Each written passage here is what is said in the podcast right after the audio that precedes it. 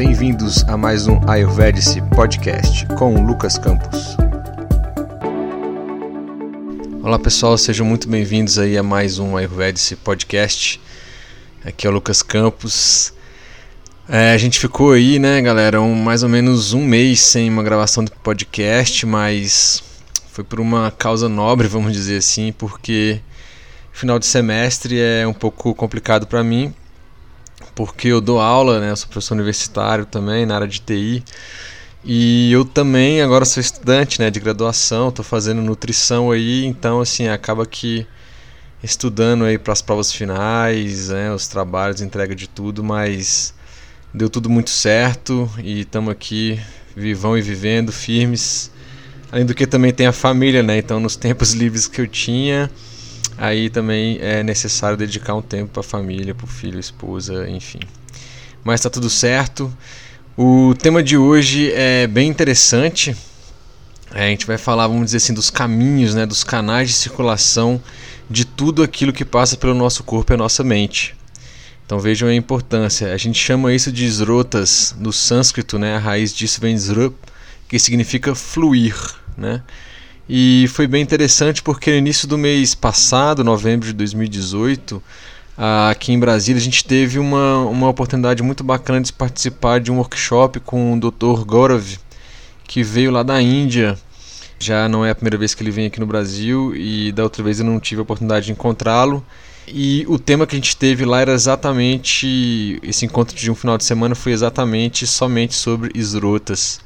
Então vejam aí a importância desse tema, né? A gente aqui então vai dar uma pincelada mais macro nos principais tópicos que vocês possam precisam ter para ter aí uma noção inicial, né, de como é que está no nosso corpo, como é que isso está na nossa mente também, né, como é que é, existe essa interrelação, né, e tudo isso na visão do Ayurveda. Bom, é bem recomendado, galera. É, não é obrigatório, obviamente, mas assim é bem recomendado que vocês tenham escutado ou escutem novamente os podcasts 13 e 14, onde a gente fala sobre os datos, né, que são os sete, os sete tecidos corporais, e fala sobre também nutrição e excreção dos tecidos, respectivamente.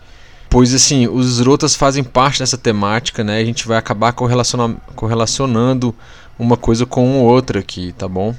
Então é, seria interessante se vocês pudessem fazer e reescutar esses podcasts, mas também não é uma obrigação, a gente vai acabar revendo alguns pontos daquilo que for mais é, impactante, ok? Bom, como é, é de praxe, é, a gente vai fazer o nosso mantra, então gostaria que vocês relaxassem um pouco aí, ficassem tranquilos fizesse uma respiração calma, leve, tranquila. Percebendo como é que está o seu corpo, a sua mente e acalmando eles. Acompanho mentalmente o mantra. O Namo Bhagavate Danvantaraye Amruta Kalashahastaya Sarva Maya Vinashnaya Trilokyanataya Vishnave Swaha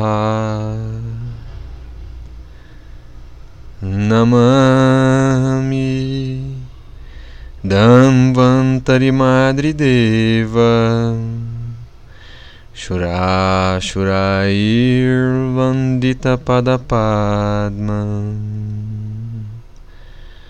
Loke Jararuka Vayamrutyunashanam Datharamisham Vividhar Shadinam Datharamisham Vividhar Shadinam Om Shanti Shanti Shanti Hari Om Tatsat Namastê. Bom, pessoal, o que que é, são então esses canais, né, de circulação aí do corpo e da mente, vamos dizer assim? De acordo com Ayurveda, o corpo ele contém assim milhares, né, um sem número de canais que a gente chama de esrotas, por meio dos quais circulam os elementos teciduais básicos, os próprios doshas e os, mal, os malas também, ok? As excreções que acontecem nos nossos sistemas e no nosso corpo, elas acabam saindo do nosso corpo, né, ou sendo transportadas por meio desses canais, desses esrótamos, ok? Eles estão presentes em todo o corpo visível e invisível das células, tá? É, moléculas no átomos e inclui microscópios, microscópicos vasos capilares, bem como os macroscópicos tratos geniunitários, né? tratos respiratórios, vasos linfáticos, as veias, as artérias e o trato gastrointestinal também. Tá? Então, os canais maiores são chamados de marra esrotas, como o exemplo mencionado acima, o trato gastrointestinal, né? É o maior deles. Marra quer dizer o maior, né? No nosso sentido aqui, o mais largo, vamos dizer assim, né? É, alguns sinônimos para, é, para esrotas que vocês podem encontrar em algumas literaturas são marga, que significa passagem, nadi, que é canal, patra, que é caminho, inclusive a palavra path é, é, vem derivada aqui dessa palavra aí do sânscrito, tá? No inglês é, Dhamini, que são as artérias, e Sira, que são as veias. Né? Então, é, é, o próprio Charaka, no Sutrastana do Charaka Samhita, ele diz Sravanat Srotamsi, ou seja, aquilo pelo qual Sravana, ou o fluxo de substâncias do corpo fluem através, são chamados de Srotas. Ok? Então, a partir da definição que o Charaka coloca para gente, a gente pode considerar que os rotas é como se fosse uma passagem, né? Vamos dizer assim, um caminho, dependendo do tamanho dele, já pode ser uma estrada é, ou uma rodovia, fazendo uma analogia a uma coisa que a gente usa quase todos os dias, a maioria de nós, que são as estradas, as ruas, as avenidas, ou seja, elas levam fluxos, né? levam fluxos, é, pessoas, carros, motocicletas e por aí vai. É uma certa ideia de que a gente pode fazer uma analogia também nos nossos, nos nossos é, corpos a gente acaba tendo também, vamos dizer assim, esses caminhos, essas passagens, né? Algumas maiores, outras menores e até microscópicas, como a gente citou ali em cima. Se estudarmos mais, a gente vai ver que o trato gastrointestinal, né, como uma das principais rodovias, entre aspas, é, do nosso corpo, inclui algumas estradas, no sentido de ser algum menores, como aí os tratos respiratórios, cardiovascular, auditivo, nasal, o ótico, né? Por isso que ele é considerado o maior de todos, o Marra Srotas, né? O, o gastro o trato gastrointestinal. Então você percebe que ele é o maior e dele deri, acaba derivando vários outros é, é, esrotas, é, é, vamos dizer assim, um pouco menor, mas não mesmo, não menos, na verdade, é, é importante, ok?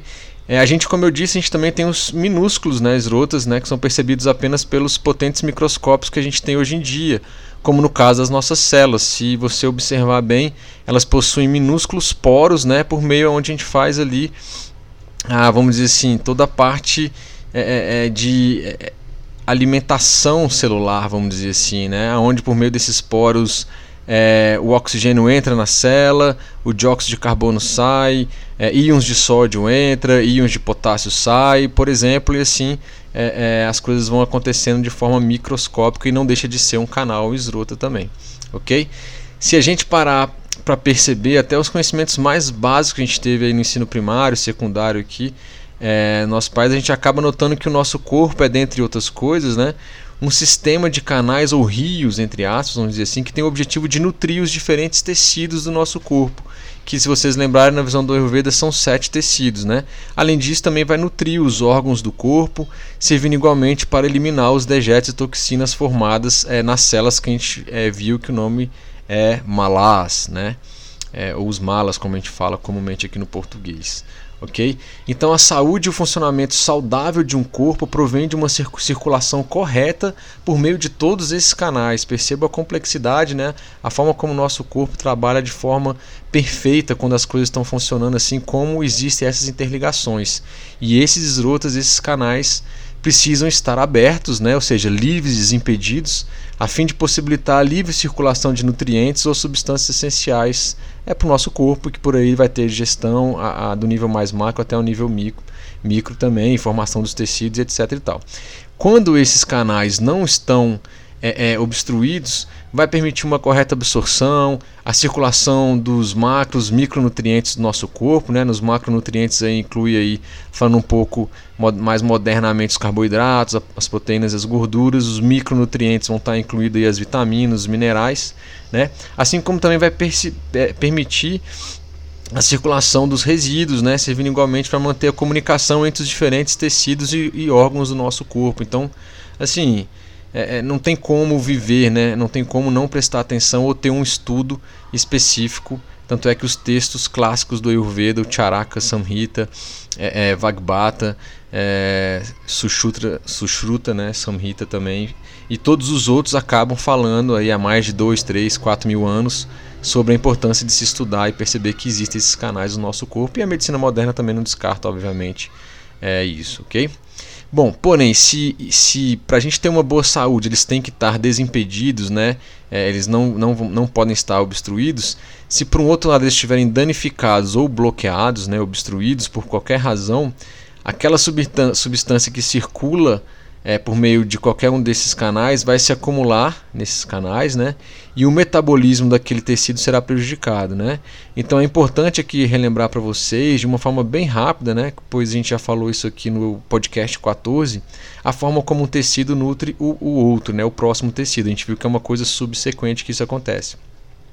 Bom, acontece que o primeiro tecido, por exemplo, que é o Urasa Dhatu, ele retira os nutrientes necessários para ele e passa para o próximo tecido uma parte que pode ser considerado um subproduto do tecido atual, que é o Pochaka Dhatus, é, de forma a nutrir esse próximo tecido, que no nosso exemplo aqui que a gente está dando seria o Rakta Dhatu, ok? E esse, entre aspas, passar esses nutrientes é feito exatamente por meio dos esrotas, dos, desses canais, tá? Então, se ele não está funcionando bem, né, como dito, vai formar ama ou toxina que são levadas para os próximos tecidos. Em alguns casos, a gente não vai conseguir ter uma boa é, nutrição para eles, e aí é, é, cabe a gente lembrar, né, naquele podcast sobre os ratos, tecidos, que quando ele está em desequilíbrio ou com ama, vai trazer os problemas relacionados a cada um daqueles tecidos, né?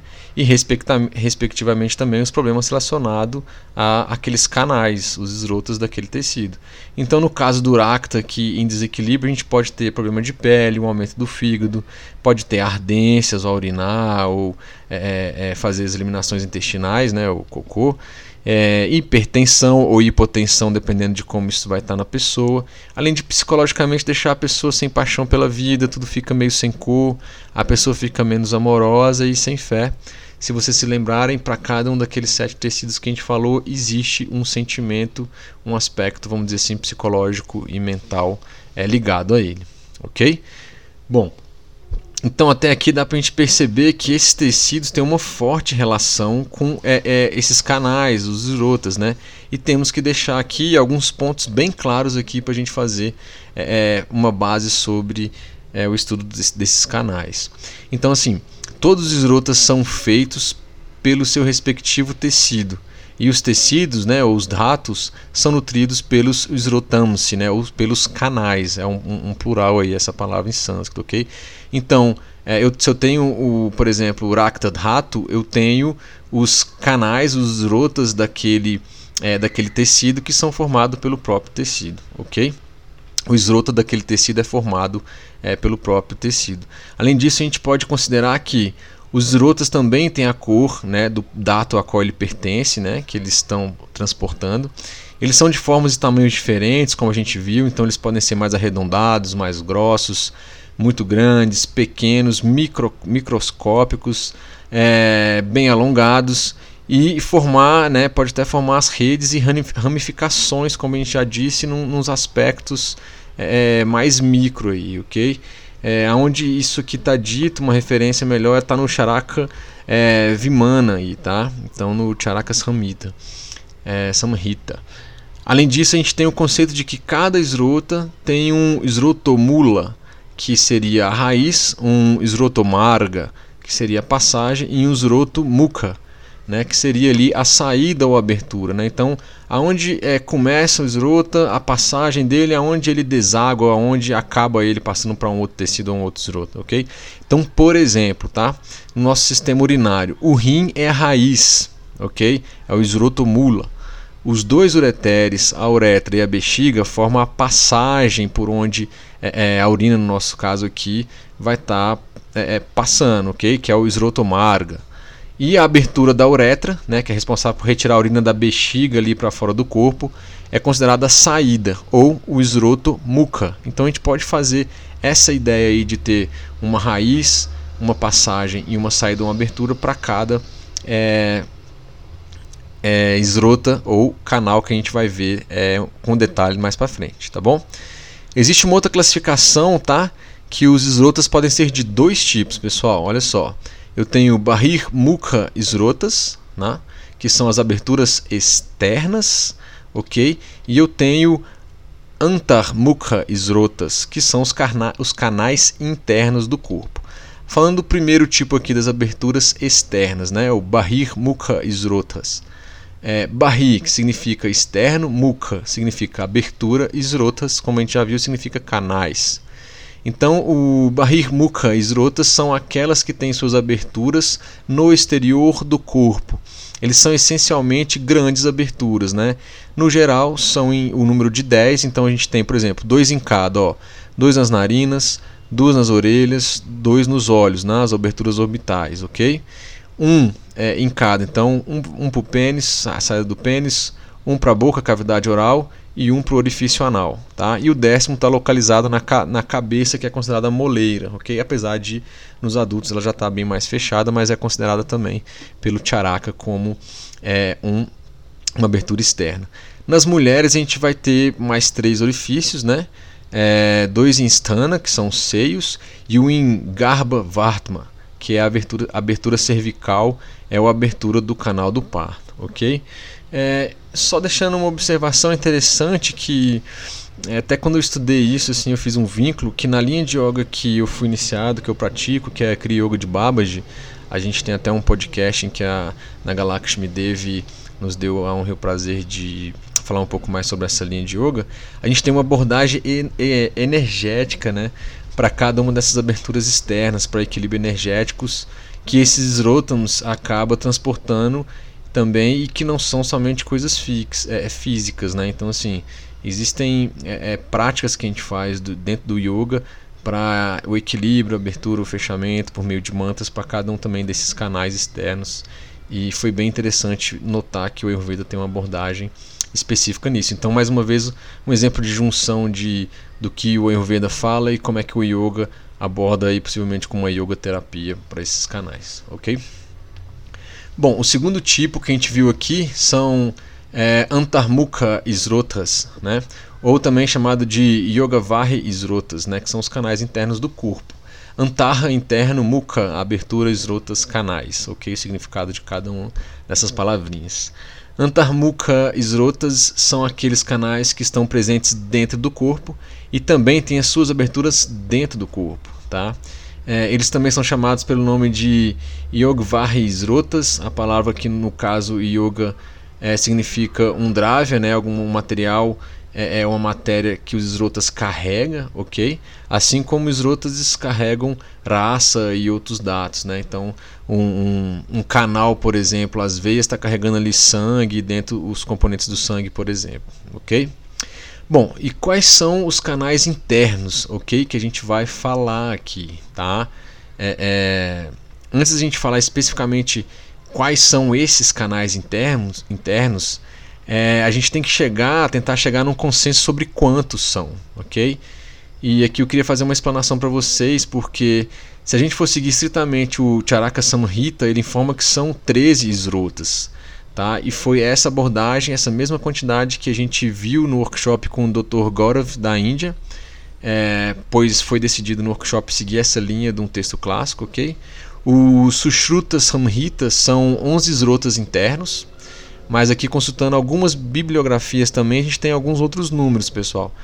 Por exemplo, tem um livrinho chamado A Bíblia do Ayurveda, a autora é Anne McIntyre, lá nesse livrinho cita que são 16 esrotas, né? Os 13 que o Charaka faz, né? Que cita, mais 3. É também a mesma quantidade que eu vi no meu curso de formação de terapeuta ayurvédico com o Dr. Ruguê pela escola Yoga Brahma Vidyalaya, tá?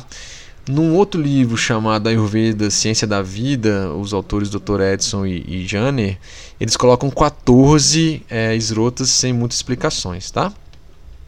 No livro Textbook of Ayurveda, o primeiro volume do Dr. Vasant Lad, ele cita 17 esrotas, né, que na verdade é um detalhamento, uma derivação de outros, que é o Rajar e Stânia do Artava Varra Esrotas. Então, na verdade, ele, ele detalhou, ele destrinchou, na verdade, um outro tecido em outros três. Então, fica com o número de 17. Tá? Então, assim, diante desse levantamento do exposto, eu decidi que nesse podcast e no próximo, que a gente vai acabar quebrando ele para não ficar muito grande, falar sobre essa temática de acordo com o referido livro do Dr. Vasant Lad, que chama Textbook of Ayurveda, o volume 1. É até uma capinha amarela pois assim a gente tem a possibilidade de ampliar o nosso conhecimento a respeito desse assunto, tá? Como eu disse, a gente não vai esgotar tudo, mas para a gente pelo menos poder passar de uma forma mais ampla, tá? E eu também não vejo nenhum problema na questão da quantidade, né, galera? Porque se a gente for é, é, levar a cabo, a gente tem milhares, milhões de tecidos espalhados pelo nosso corpo, tecidos não, desculpa, de esrotas, né, canais espalhados pelo nosso corpo, né? E, e o próprio charaka diz o seguinte, né, que é, assim como muitas, nosso corpo tem muitas estruturas sólidas, né, estão presentes no nosso corpo, o mesmo número de e tipos de outras também estão presentes. Então, se você for pegar para cada estrutura sólida que a gente tem no corpo, tem que ter um canal irrigando, vamos dizer assim, levando nutrição, retirando excreções e etc e tal. Então, assim, só para a gente deixar claro que são centenas, né, milhares e a gente vai lidar com 17 é baseado nessa literatura que eu citei, a última do Dr. Vasant Lad. Então, quais são esses canais, né, o nome dele e qual canal a ele se refere, tá? Então, a gente tem o Ana Varras Rotas, que o canal aí é, é a comida, ok? Prana Varras Rotas, que está ligado ao prana. Ambu ou Udaka Varras Rotas, está ligado à água. Raça Varras Rotas, plasma sanguíneo. Rakta Varras Rotas, que é o próprio sangue. Mamsa Varras Rotas, músculo. Meda Varras Rotas, está ligado ao canal é, da gordura. Astri Varras Rotas, questão do, dos ossos. Madhya Varras Rotas, é, ligado aí a medula do tecido nervoso. Shukra Varras Rotas, reprodução masculina. E aqui a gente tem é, também Artava Varras Rota, Esrotas, é, que está ligado à reprodução feminina. Rajarra Varra Esrotas, menstruação, que aqui é o 17 que o Dr. Vassant Lade detalha mais. Stânia Varra Esrotas, que é a questão da lactação, os canais de lactação que leva aí o leite é, é para os bebês. Purisha Varra Esrotas, são os canais por onde as fezes passam. Mutra Varra Esrotas, a urina, é aquele exemplo que eu dei lá, inclusive, que tem uma raiz, o meio e a saída. No caso aí da urina, está ligado ao Mutra Varra Esrotas. Sueda Varras está ligado ao suor, né, o canal por onde o suor passa do nosso corpo, e Manovarras Rotas que é relacionado à mente, ou seja, existe um canal por onde nossa mente passa, né? É, na verdade, não é por onde nossa mente passa, os nossos pensamentos, os fluxos mentais, então existe um estudo em cima desse, carna desse canal aí, é, voltado para a mente também, ok? Bom, é, e quais são, então, pessoal, já que a gente falou dos possíveis distúrbios que os nossos canais ou os rotas podem ter, quais são eles rapidamente para a gente depois detalhar cada um daqueles rotas que a gente viu, é, que vai ser no nosso próximo podcast, ok? Mas os cinco tipos de distúrbios é, é, são quais tipos? O fluxo excessivo, o fluxo deficiente ou algo estagnado, o bloqueio né, daquele canal ou o bloqueio do fluxo, do fluxo ou o extravasamento ou fluxo mal orientado. Né? Então, assim, a, até aqui pelo que a gente já falou, dá para perceber que então a doença acontece quando a circulação através dos canais dos esrotas está inadequada. Né? Então você tem uma, você faz uma alimentação, aquilo é feito uma digestão, é quebrado em micromoléculas, nutrientes, macro e micro, e enfim, tem toda uma parte digestiva que aí espalha, entre aspas, vamos dizer assim, pelo corpo, levando essa nutrição até os, os, os confins, vamos dizer assim, do nosso corpo, desde aquele ditado, desde a, da, do dedinho do pé até o fio do cabelo, passando por tudo aí. Então a gente tem todos aqueles tecidos que a gente já conhece, e aí também vai ter esses canais para levar essa nutrição, para retirar coisas que não são importantes é, do nosso corpo para fora, ok? Então, quando a gente fala de fluxo excessivo, né, a tipravurti, é, o que, que significa isso? Acontece quando as circulações do canais é muito intensa ou muito rápida, né? Isso aí vai inundar os tecidos que vão funcionar excessivamente ou tornar, eh, tornar aqueles tecidos super desenvolvidos, né? Um exemplo é, que a gente pode citar que é clássico é a questão da, da taquicardia, que é um fluxo muito rápido do sangue, né? O que pode gerar, por exemplo, tontura, vertigem, uma falta de ar, um cansaço, uma sensação de desmaio. Ou seja, você está é, jogando muito fluxo sanguíneo muito rápido é, é, para o seu corpo e isso pode trazer alguns problemas, como a gente falou, ou seja, seu corpo, os órgãos do sentido e os tecidos e os outros órgãos do corpo não conseguem, vamos dizer assim, lidar de uma forma tão rápida com aquele exagero de fluxo sanguíneo que está acontecendo. Isso é um exemplo de fluxo excessivo, ok? É um fluxo de deficiente ou um fluxo estagnado, né? Surge quando o fluxo por aquele canal ele é muito pequeno muito lento, né? Isso provoca uma atividade insuficiente do tecido, né? Ou a secura naquele tecido ou o acúmulo de resíduos, né? Então, um exemplo disso são as varizes em que o fluxo lento de sangue, né, começam a acontecer, ok? É um outro exemplo que eu dou também, assim, imagina um, um córrego ou um rio que está assim, o fluxo dele está bem, bem, bem baixo, né, em época de seca, vamos pegar assim, e não consegue chegar a água para alguns lugares para fazer irrigação, por exemplo, né? Então você acaba ressecando tudo aquilo que está em volta daquele rio, daquela lagoa que era para estar tá fluindo de uma forma tranquila, é, é, não está acontecendo, então as coisas começam a secar em volta, começa a morrer, ou seja, é uma mesma ideia. Se você não tem fluxo chegando em determinada parte do corpo, você vai ter uma estagnação, é, um problema com aquele tecido é, é, que vai, aquele fluxo deveria chegar, né, levando alimentação ou retirando alguma coisa. Um outro exemplo de, de distúrbio é o bloqueio daquele canal, tá?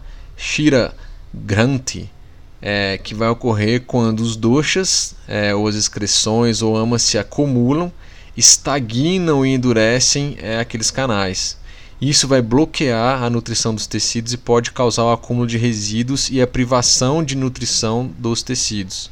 Então, o fluxo bloqueado pode, por vezes, resultar de uma circulação deficiente, que permitiu o fluxo estagnar ali e coagular. Né? Então, o exemplo mais clássico que a gente tem é a trombose venosa, que acaba coagulando ali e depois acaba fazendo um, um, bloqueio. Então, às vezes o fluxo começa com deficiente, mas aí vai secando e vai acumulando, acumulando, acumulando, você gera um bloqueio na, naquela determinada região e aí vai dar um problema, né? E um outro tipo de desequilíbrio que a gente tem para os canais é o extravasamento ou fluxo mal orientado. Né? É em geral resultado de uma circulação bloqueada, então perceba assim: eu tenho um fluxo excessivo, não é bom. Eu tenho o fluxo deficiente ou estagnado, que dependendo de onde ele estiver, ele pode ficar acumulando lentamente alguma coisa e gerar um bloqueio. E se gera um bloqueio e está chegando mais coisas, aquilo vai fazer o que? Vai bloquear o fluxo né? E aí vai acabar ocorrendo um extravasamento ali, um fluxo mal orientado. Então aquilo que não é capaz de fluir no sentido, por exemplo, como a água, vai tentar circular de uma forma é, é, a passar por aquele bloqueio, né? E, e, e pode ocorrer às vezes, galera, lembrando aqui que exatamente esse extravasamento pode a, acontecer com a ruptura de alguns canais, né, ou inv invasão direta dos tecidos. Então, assim, visto que esses fluidos não foram metabolizados, né, é, tais extravasamentos podem ser bastante prejudiciais para os tecidos subjacentes, consequência eventual de uma circulação incorreta através dos canais. Né? Então, por exemplo, o derrame cerebral, o rompimento de um aneurisma aí é um problema de extravasamento ali quando algo ficou estagnado, acumulou, bloqueou e não tinha para onde fluir mais acabou estourando alguma coisa. Não sei se vocês já perceberam em grandes cidades, quando tem engarrafamento, né, a gente tem um bloqueio. Né? A, a rua, a estrada que a gente está ali é um esrota, é um canal de circulação. E quando, por exemplo, acontece um acidente, ah, os carros têm que parar, obviamente, tem ajuda, chega polícia, chega bombeiro e tal, e aí começa a engarrafar, engarrafar, engarrafar, eu tenho um bloqueio. Tem gente que não tem paciência e começa a extravasar. O que é extravasar? Sai dos limites da rua, sobe canteiro, dá meia volta ou tenta passar por um caminho que não dá. Ou seja, isso pode causar outros problemas ali para o trânsito ou para as pessoas que estão envolvidas nisso. Então seria um exemplo aí mais prático também do extravasamento de um, de um canal, ok? Aqui, galera, dá para a gente ter uma leve ideia, né? É, do porquê que algumas práticas, então, assim, no, no Ayurveda, não só no Ayurveda, mas como o nosso foco é esse, é, é, ajudam o nosso corpo, né? Então, assim, por que, que às vezes a ideia do jejum, que hoje está na moda, se fala jejum intermitente? É, o Charaka, é, nos textos clássicos da Ayurveda, dizia o seguinte: uma pessoa saudável come duas vezes ao dia, uma pessoa doente come uma vez ao dia. É uma forma de jejum intermitente. Óbvio que é, isso aqui é somente uma citação, é, não estou dizendo para ninguém fazer ou deixar de fazer, você tem que ter o acompanhamento do seu profissional de saúde, um terapeuta ayurvédico. Mas assim, dá para a gente ter uma ideia, por exemplo, por, por que jejuar, né? É, é, ou alguns procedimentos de Shodhana, que a gente fala no Ayurveda de retirada, ou chamana de pacificação, é importante para a saúde. Porque na verdade a gente está desobstruindo todos esses canais do nosso corpo, né? chegando até a nível celular, dependendo do tipo de tratamento que você faz, como é o caso do Panchakarma, e tendo uma nutrição geral né? e contribuindo para o homeostase do nosso corpo, da mente, do espírito, além, claro, de o que? Equilibrar o Agni, que por sua vez vai equilibrar os Dato Agnis. Né? Então, Perceba que quando você faz isso, você, voltando, fazendo um gancho geral, você estabiliza o seu dosha, pacifica o dosha, equilibra ele, nisso o seu Agni é, não vai estar desequilibrado, né? a gente viu os tipos de desequilíbrios. Pode ser muito exagerado, pode ser muito baixo ou volátil, então a gente quer um Agni estável. Se esse Agni está estável, vai impactar todos os agnes de cada tecido que vão conseguir fazer o metabolismo tecidual muito bem, que por suas vezes, por suas vezes não vai estar tá bloqueando esses canais que a gente acabou de citar e por sua vez vai contribuir aí com a homeostase do nosso corpo e a saúde é, geral da nossa do nosso sistema, né, desde o físico até o espiritual aí. OK? É, então assim, pessoal, acho que para essa introdução, né, é bastante informação já, o bate-papo rendeu bem, chegando aí a 32 minutos. É, a gente vai complementar falando agora de cada um dos esrotas que eu citei, dos 17, dizendo é, é, o que é o desequilíbrio nele, citando o que pode acontecer, qual é o objetivo daquele esrota, para que, que ele serve, e, e, ou seja, detalhar um pouco mais cada um daqueles, mas a gente fica para um próximo podcast para não é, é, estender demais, ok? A minha pretensão é fazer mais um podcast antes do final desse ano de 2018. A gente está aqui no dia 12 do 12, talvez semana que vem ou na outra. É, mas de qualquer forma, eu queria já antecipar e agradecer aí é, a parceria de vocês, para quem escuta, para quem manda os feedbacks, ok? É, então a gente começou esse podcast, fizemos o primeiro um piloto ali em janeiro, fui para a Índia, começamos em fevereiro e estamos mantendo aí uma periodicidade é, razoável, né? É, a ideia de 15 dias, apesar desse último mês eu não consegui, mas tudo bem.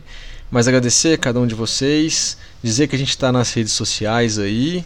Se você colocar Ayurvedic, a gente está nos principais canais de comunicação, e, é, o Instagram, o Twitter e o Facebook, ok? Então acho que é isso, galera. É, desejar aí um grande abraço para vocês. E se a gente não se falar, desejar aí um Feliz Natal, um Feliz Ano Novo, mas é possível que a gente ainda se fale esse ano, tá bom? Obrigado mais uma vez, um grande abraço a todos. Namastê.